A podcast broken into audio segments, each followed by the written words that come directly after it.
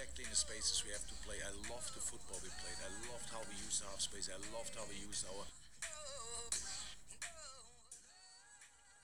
E estamos no ar, esse é o Goal Line Podcast, o seu podcast de futebol mundial. Eu sou o Tony e no programa de hoje vamos falar sobre os 10 anos da Copa do Mundo de 2010. Vamos lembrar como estava o futebol na época, quem eram as seleções favoritas, como foi o Brasil na competição, quais eram as zebras do torneio. E é claro, outras grandes histórias desse torneio que foi histórico para o futebol mundial. Sejam bem-vindos à terceira edição do Goal Line Podcast e hoje o tema é algo muito especial. Agora, no mês de junho, completaram 10 anos desde a primeira partida da Copa do Mundo de 2010. Uma Copa que foi tão especial, principalmente por ter sido a primeira do continente africano e que teve uma série de grandes histórias. Hoje a gente vai lembrar essas boas histórias e um pouco mais de como foi o torneio. Antes da gente falar da parte futebolística do torneio, a gente precisa lembrar do lado festivo. Isso porque o povo sul-africano soube explorar muito bem essa parte da competição, seja apresentando a sua cultura para o mundo inteiro, seja mostrando a verdadeira identidade do povo africano, um povo alegre e apaixonado por futebol. É fato que a Copa de 2010 foi uma das mais alegres da história.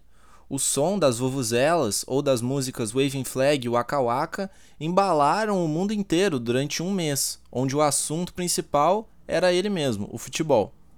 Até hoje, muita gente reconhece essa Copa como a Copa mais alegre da história, e a gente pode dizer sim que o principal protagonista do evento foi o torcedor, que lotou o estádio e fez uma festa memorável para a história do futebol. Com a bola rolando, nós tivemos África do Sul e México na abertura do evento. Um jogo que foi muito truncado durante o primeiro tempo e só foi resolvido na segunda etapa. Aos 11 minutos, Tchabalala fez o primeiro gol do torneio e botou o Soccer City abaixo.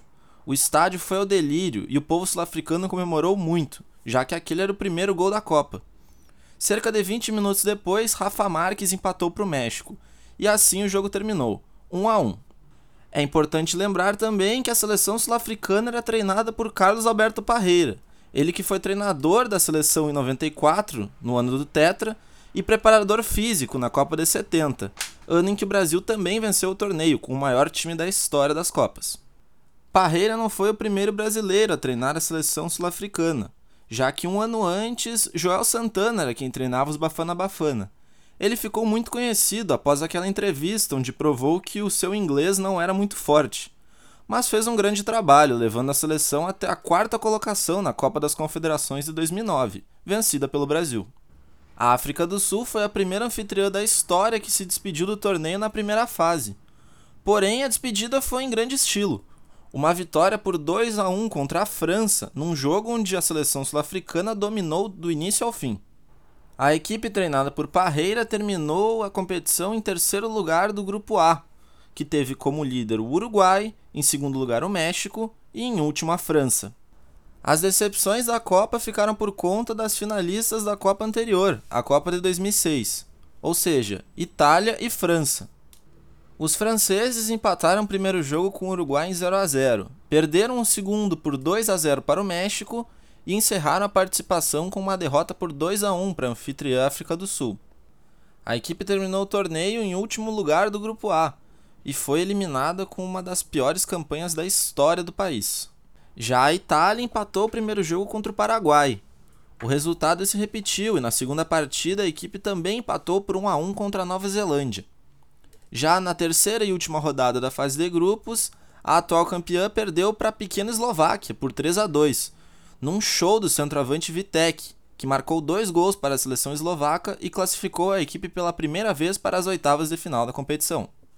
A Azurra se despediu da Copa com a última colocação do grupo F, um grupo que teve o Paraguai como primeiro colocado, a Eslováquia em segundo e a Nova Zelândia, o único time invicto da competição em terceiro, com três empates.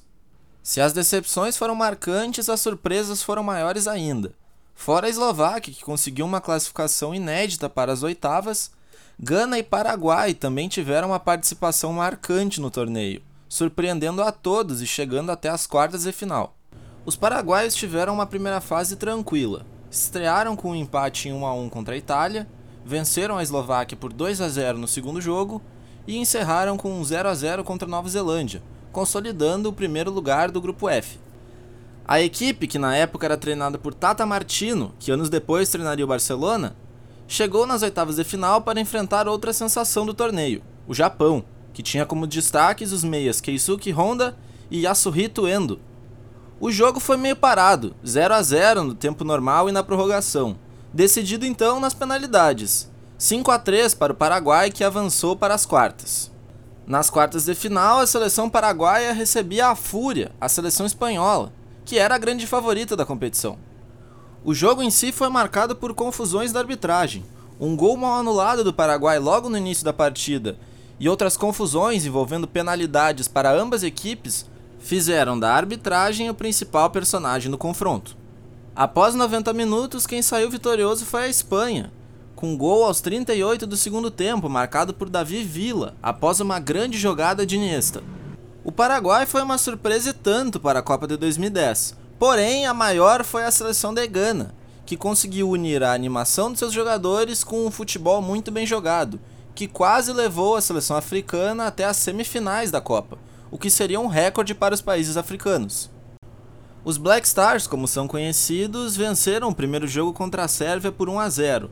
Empataram o segundo em 0 a 0 com a Austrália e perderam o terceiro para a potência Alemanha por 1 a 0, assim terminando em segundo lugar no grupo D. Nas oitavas de final, a seleção ganesa esteve num dos melhores jogos daquela Copa contra a seleção americana, que tinha ficado em primeiro no grupo C.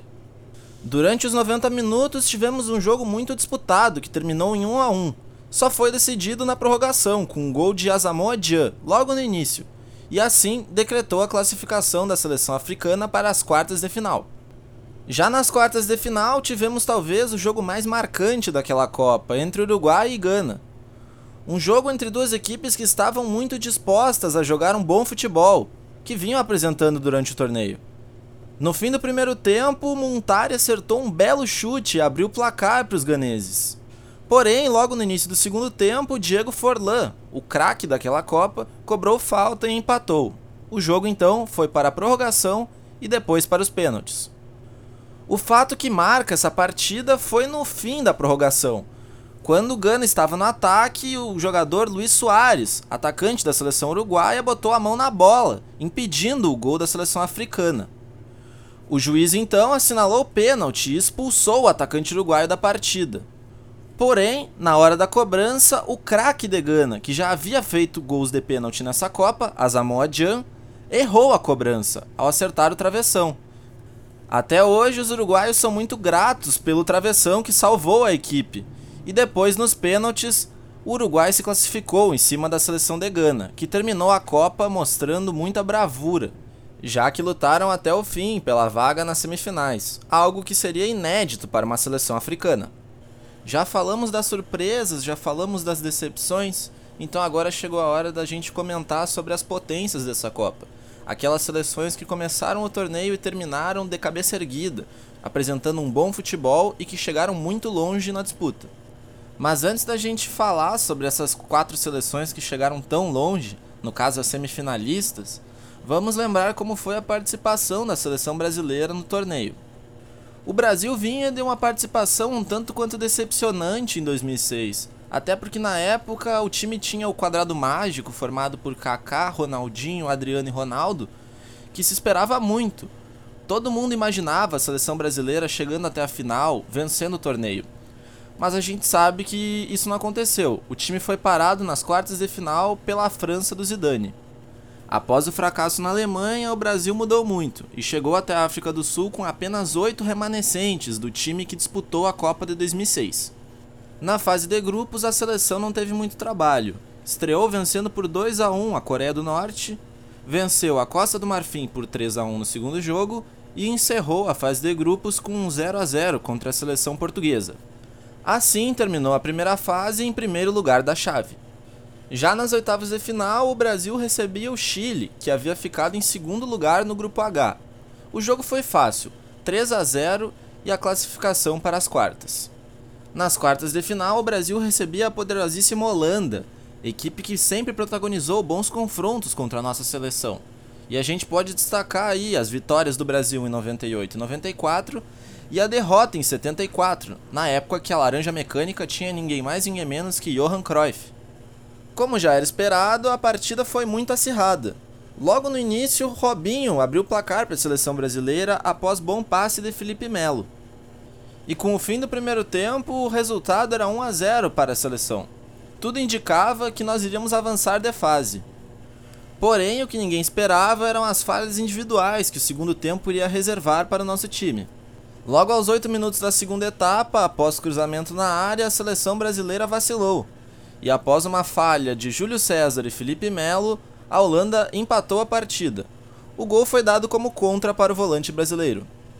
Após o gol de empate, a Holanda cresceu muito na partida e aos 22 minutos da etapa complementar, marcou pela segunda vez. Robin cobrou escanteio no primeiro pau, Kuit escorou e Snyder, livre na pequena área, concluiu de cabeça para o fundo das redes da meta brasileira. Seis minutos depois, a equipe brasileira provou que não estava pronta para correr atrás do resultado e Felipe Melo deu um pisão criminoso em cima de Robin. Na hora foi expulso. A seleção brasileira encerrava então a sua campanha na Copa do Mundo de 2010, sendo eliminada nas quartas de final.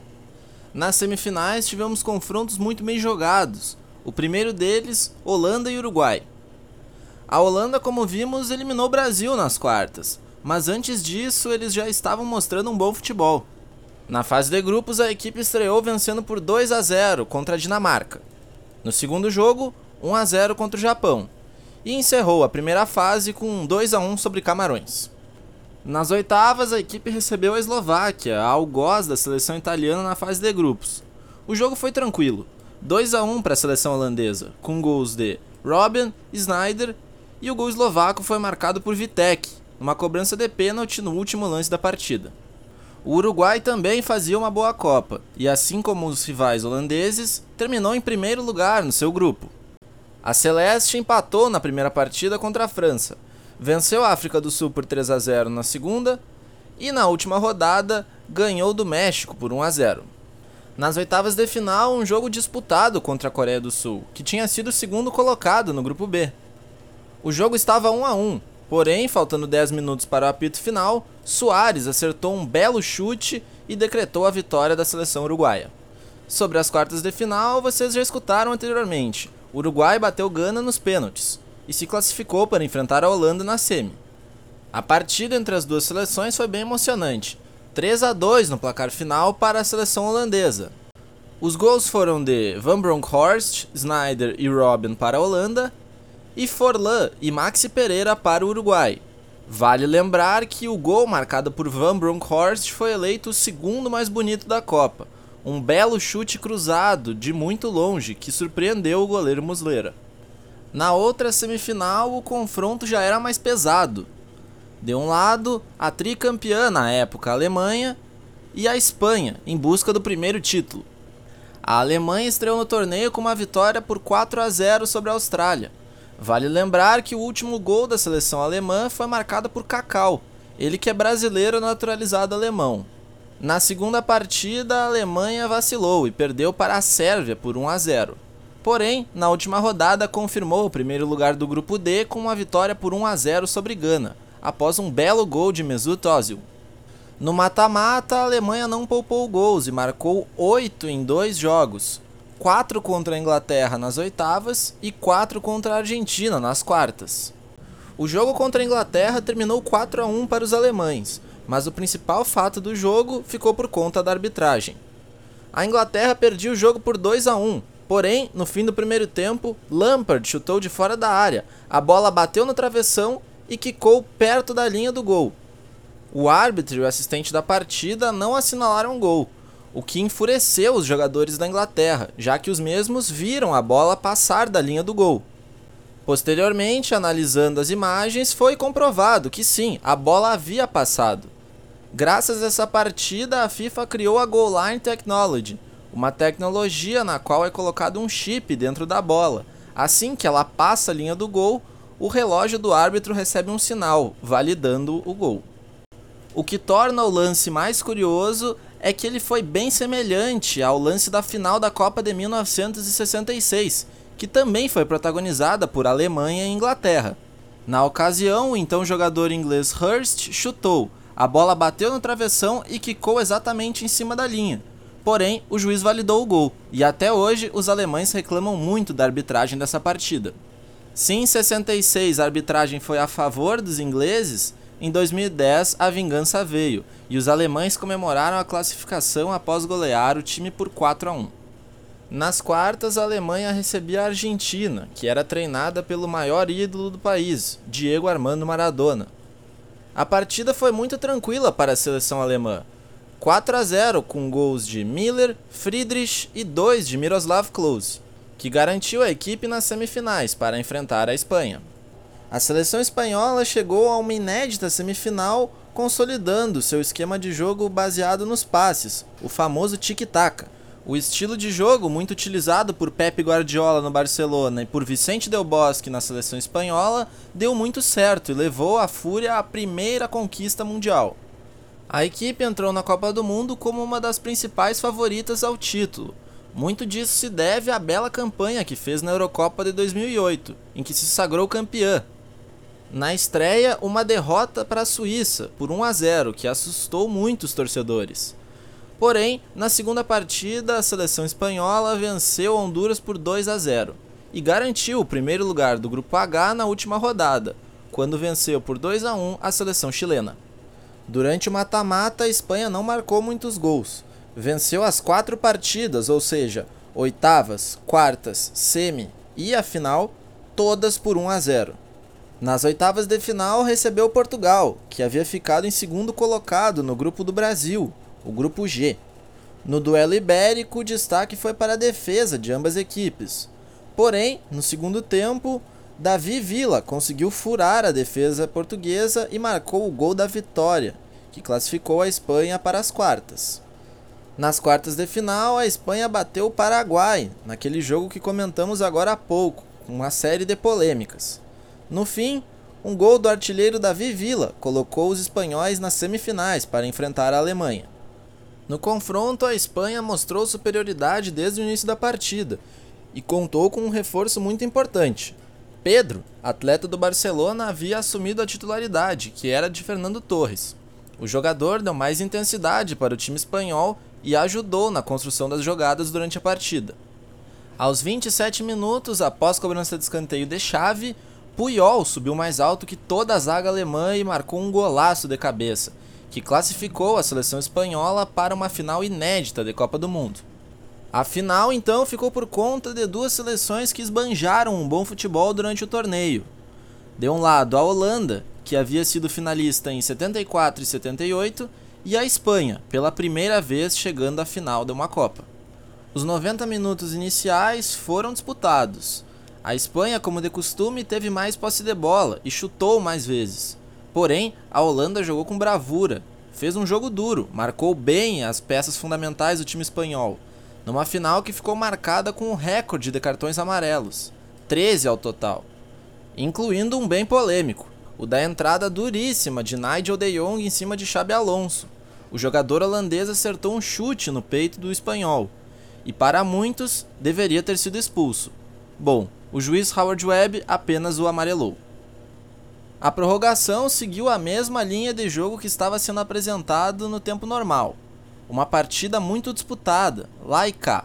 Deu até tempo do zagueiro Raitinga fazer falta em Iniesta e ser expulso, o que complicou muito a equipe holandesa.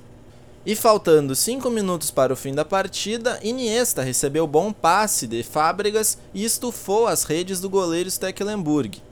Após 115 minutos, a Espanha conseguia o tão esperado gol do título mundial. A Espanha foi a grande vencedora da Copa do Mundo de 2010. A Holanda ficou com a segunda colocação. Na decisão de terceiro, a Alemanha bateu o Uruguai por 3 a 2 e conquistou a medalha de bronze. Nas premiações tivemos Thomas Miller da Alemanha, Davi Villa da Espanha, Wesley Snyder da Holanda e Diego Forlan do Uruguai como artilheiros da competição. Os quatro jogadores marcaram cinco gols cada. É importante lembrar que, além de artilheiro, Forlan também foi eleito o melhor jogador da Copa. E a seleção do torneio teve como goleiro Iker Casillas, da Espanha, os defensores Sérgio Ramos, Puyol, também da Espanha, Maicon, que disputou a Copa pela seleção brasileira, e Philipp Lahm, pela Alemanha. No meio, Iniesta e Xavi, a dupla da Espanha, também estava presente. Schweinsteiger, alemão, e Wesley Sneijder, destaque da Holanda. E à frente, o artilheiro espanhol Davi Villa e o craque uruguaio Diego Forlan. Dez anos após o torneio, podemos dizer que a Copa de 2010 vai ficar marcada no coração de cada fã do esporte. Uma Copa em que tivemos muita alegria, festa e, é claro, bom futebol.